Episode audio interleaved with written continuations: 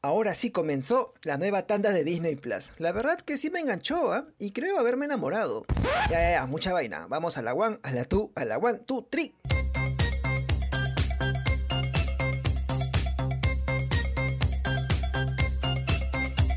Hola criaturitas del horror. A estas alturas, espero que ya hayas visto el primer episodio de What If en Disney Plus. ¿Qué esperas para robarle la cuenta a tu ex? ¡Puta, qué asco! Si buscas una buena excusa para insultar a tu orgullo, pues digamos que por Marvel sí vale la pena. El episodio está lleno de acción, de peleas, de valor. Valor. No, no, no, no, ese valor no.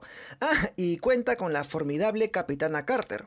Ahora, hay detalles que quizá pasaste por alto, y para eso estoy yo, este pechito Johnny Pacheco, para contarte toditito lo que pasó y así justificar mi sueldo. Arranquemos con lo más macro. ¿Cómo es que el episodio conecta con Loki? No lo sé, tú dime. En el podcast anterior expliqué que What If es canon y que no cuenta con la participación de la ABT por cuestiones de programación. Loki se produjo después de la serie animada, así que habían cosas que ya estaban sobre el camino.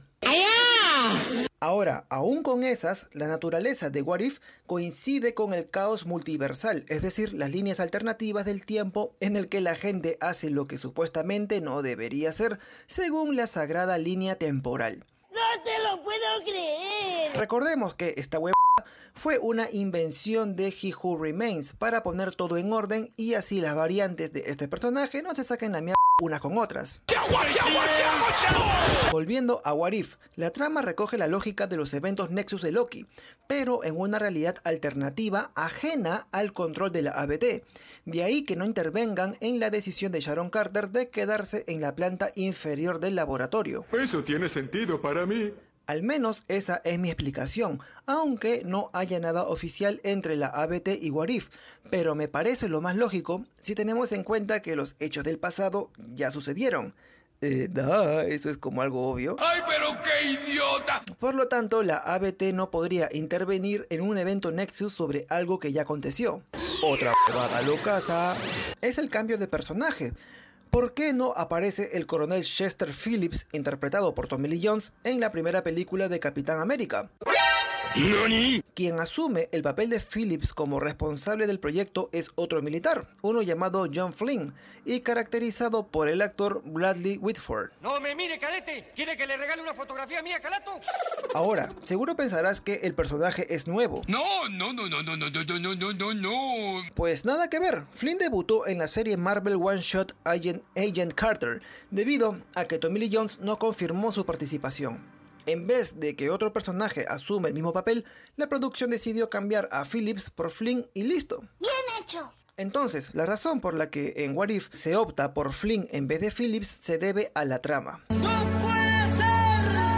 Phillips era muy pragmático, por lo que no tendría pegas a la hora de chambear con Capitana Carter. En cambio, Flynn era todo lo contrario y sirve como villano al querer boicotear las buenas intenciones de Sharon Carter. ¡Solo buscas el beneficio propio! Esto lo hace mucho más complejo y la verdad es que enriquece la historia. Ah, y me olvidaba. Si prestaron atención, Phillips sí aparece en el piso del laboratorio y recibe un disparo del saboteador de Hydra. No se sabe si fue asesinado, pero al menos hizo su acto de presencia. A otra cosa mariposa. Un detalle importante en la escena final del primer episodio de What If es la espada que recoge en su pelea contra Shuma Gorath, esta bestia gigante con tentáculos que te recuerdan al hentai. ¡Ay, papi! ¿Y saben algo? Desde que me hicieron endoscopía ya no me da gracia ese chiste.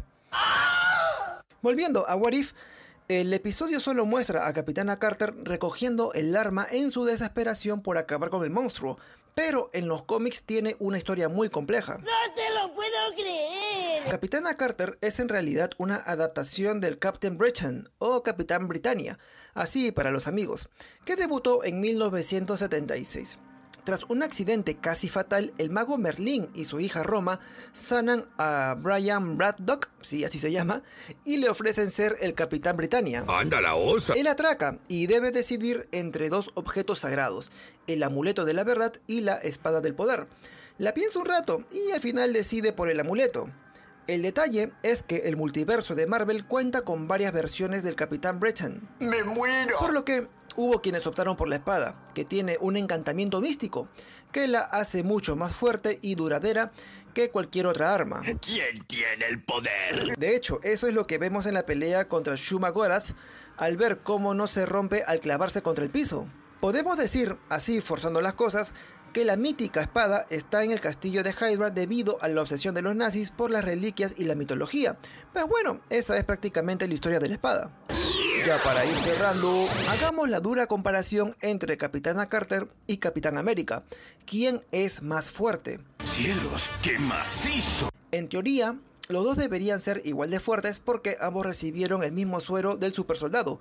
Pues bien, la respuesta no es tan sencilla. Antes del suero, Steve Rogers era tan solo un recluta, una sopa sin presa, un alma calata. No valía ni un duro, más parecía a un perro seco que a un soldado. ¡Puta, qué asco! Pues bueno, a ese mismo le pusieron el suero y lo pimpearon al Capitán América que ya conocemos. Carter, en cambio, ya era oficial del ejército y estaba preparada para el combate desde mucho antes que Rogers, por lo que la Capitana Carter empezó con ventaja y sí que se nota. La vemos detener camiones con el escudo e incluso formar parte de un ataque aéreo. ¡Un ataque aéreo! Rogers a lo mucho se peleó en un ascensor y eso, ¿ah? Ay, no, eso dijo más. Debo ser justo con algo, la animación se presta para muchas cosas, por lo que hay ciertas exageraciones en la fuerza de la Capitana Carter. Por ejemplo, cómo rayos con una simple espadita pudo regresar a Shuma Gorath a su portal interdimensional. Hablamos de uno de los monstruos más poderosos de Marvel, pero bueno, ella fue capaz de hacerlo y el Capitán América no hubiese podido ni con 100 inyecciones del suero del supersoldado.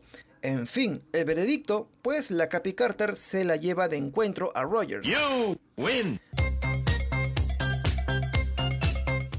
Ahora sí, mis tesoros, yo paso a retirarme. No te vayas, chavo. No se olviden por favor de compartir este podcast, de descargarlo en el celular y así llevarme para siempre. Me han dicho quienes lo hacen tienen un 5% más de suerte en la vida. Inténtenlo. A ver, quiero ver si es cierto. Ya conmigo será hasta la próxima semana. Chau chis.